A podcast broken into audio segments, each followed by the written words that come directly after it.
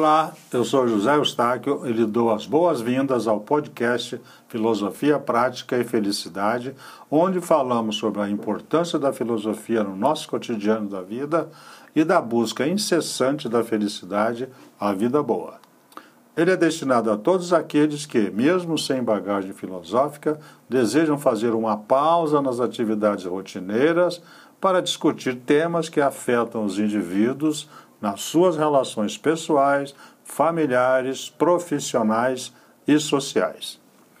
O episódio de hoje é para você que, junto com a maioria das pessoas no mundo, tem sido afetado em alguns momentos pela ilusão de ótica. É sobre isto que vamos falar nesta semana, para sugerir a você reflexões sobre três ilusões de ótica muito comuns entre nós: a unicidade, o outro e julgamento, que certamente vão ajudá-lo a melhorar todos os seus relacionamentos.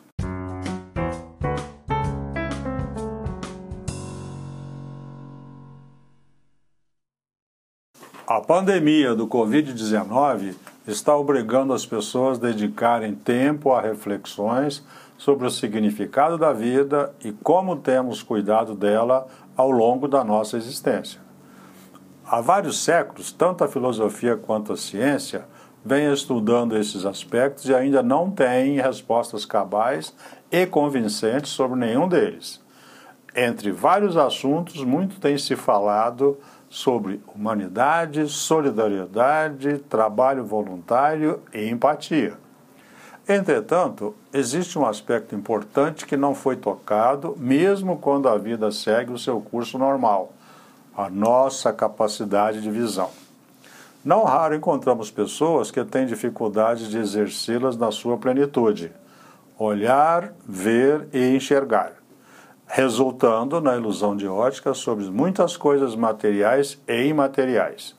Por exemplo, temos uma visão limitada e distorcida sobre temas presentes no nosso cotidiano dentre eles a unicidade, o outro e julgamento. E é sobre eles que vou falar hoje.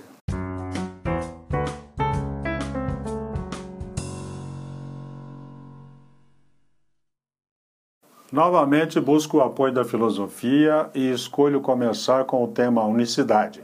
Primeiro, pela abrangência, e segundo, porque encontrei um parceiro fantástico para me ajudar.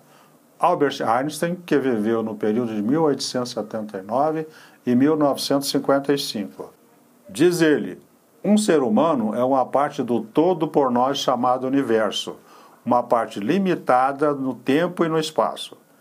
Ele se sente, seus sentimentos e pensamentos, como algo separado do resto, uma espécie de ilusão de ótica de sua consciência.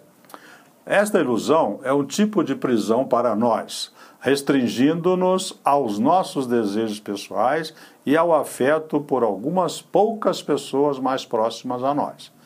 Nossa tarefa deve ser nos livrarmos desta prisão, ampliando nosso círculo de compaixão para abarcar todas as criaturas vivas e toda a natureza em sua glória. Dentro dessa ótica, faço uma reflexão simples. Um milagre único e não repetido é naturalmente a melhor definição e identificação atribuída ao ser humano. Contudo, existe a empáfia que faz alguns indivíduos se colocarem em lados opostos. Diferenças de cor, raça, nacionalidade, religião e etc., apenas existem na forma física, na embalagem. De onde tirar justificativas para tal atitude se estamos em um planeta redondo, portanto sem lados?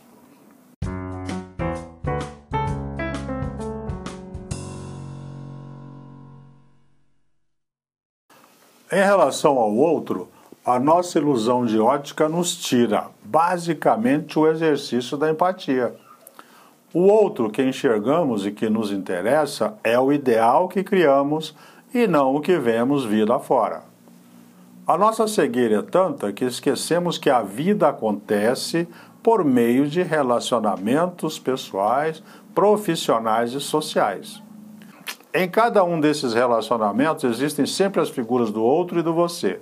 Quando você é o foco, existe o outro, com quem está se relacionando. No caso inverso, o outro é você. É comum esquecermos que não podemos ser felizes ou realizados sem a presença desse outro, figura quase onipresente. Uma das consequências é a possibilidade de nos tornarmos pessoas de difícil trato e convivência em todos os nossos relacionamentos, chegando ao ponto do ruim com o outro, pior sem ele aí já estaremos com a nossa qualidade divina comprometida. Mais uma vez, vou utilizar a poesia para apresentar como reflito sobre o outro com esta visão universal. O nosso dia a dia está repleto de outros, mas quem são eles? O outro pode ser aquele que nem conheço ou que ignoro, aquele com quem trabalho ou aquele com quem eu divido as minhas alegrias e tristezas e que não me cobra nada por isso. Raimundo, José, Maria, Ana e João poderão ser alguns dos seus nomes. Ou, quem sabe, Deus e não me dou conta.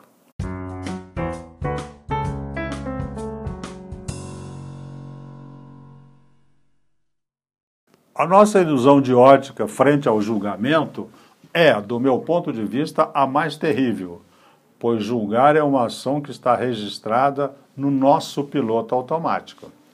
Assim, o ato de julgar não está entre as coisas que podemos eliminar ou simplesmente desconsiderar na nossa vida, tais como o medo, a raiva, a culpa, a vingança, entre outras. Em relação ao julgamento, o máximo que conseguimos fazer é reduzir a sua cota diária. A impossibilidade de evitar definitivamente o julgamento reside no fato de que todo pensamento carrega em si um julgamento. Desse modo, só poderemos deixar de julgar quando deixarmos de pensar. E isso é quase impossível. A dica, então, é reduzir ao máximo a nossa cota diária e, para isso, que tal começar com a prática da aceitação? De novo, utilizarei a poesia para registrar a minha reflexão. Julgar os outros, para quê e por quê? Uns estão e outros são do mundo, agindo segundo o livre-arbítrio que se auto-atribuem. Gastar energia com essa tarefa não melhora as suas relações em nenhum ambiente que conviva, mas com certeza dificulta muito. Experimente abandonar a atitude de julgar. Na certa, descobrirá que o seu julgamento revela tão somente a pessoa que você é. Os julgados continuarão a serem o que são e fazendo o que sabem fazer. Mais uma vez, a filosofia nos coloca frente a frente com temas provocantes e instigantes, dos quais não podemos fugir no dia a dia da nossa existência. Mas ela nos convida a agir para melhorar as nossas ações em cada um deles, sem, no entanto, deixar uma receita para isso. O que fazer então?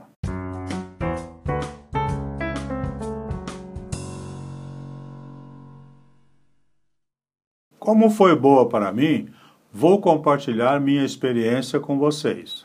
Primeiro foi preciso entender que o universo, que pode ser definido como um canto único, é o espaço que está colocada a humanidade e, como humanos, estamos todos envolvidos neste unicanto, não importando o quanto queiramos subdividi-lo em partes de acordo com interesses individuais ou coletivos. Segundo, aceitar espontaneamente ou não que já definimos o nosso unicantinho neste universo. Colocamos lá todas as nossas crenças e descrenças, todas as nossas empatias, simpatias e antipatias, todos os nossos conceitos e preconceitos, todos os tipos de outros que gostamos e não gostamos, todas as formas de julgamentos e o quanto e quando devemos praticá-las.